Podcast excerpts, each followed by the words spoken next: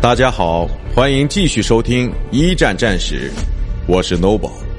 今天我和大家分享的是欧洲陷入战火之伊普雷斯第一次会战。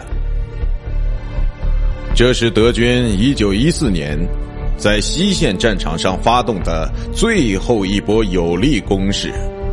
他们本想突破敌方的防线，攻占运河港口，但这一行动却在英国远征军付出了惨重的代价之后，以微弱的差距失败了。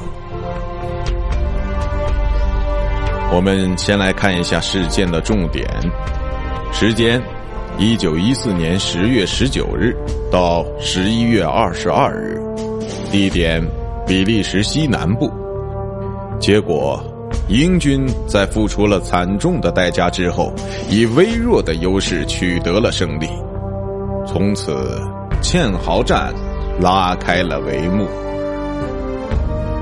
埃纳河战役于九月下旬结束后，菲尔德马莎·弗伦奇领导的英国远征军转到英法大军的最左翼，参与了奔向海岸的运动战。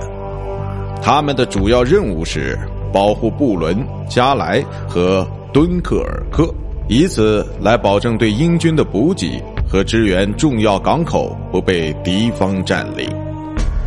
如果有可能的话，还应向弗兰德迈进，与比利时军取得联系。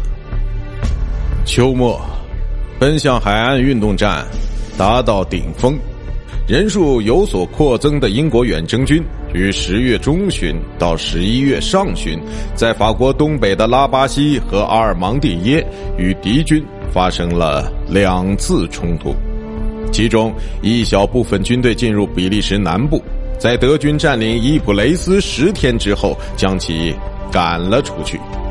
在这个老式的弗兰德小镇上，英国远征军迎来了德军在一九一四年的最后一次进攻。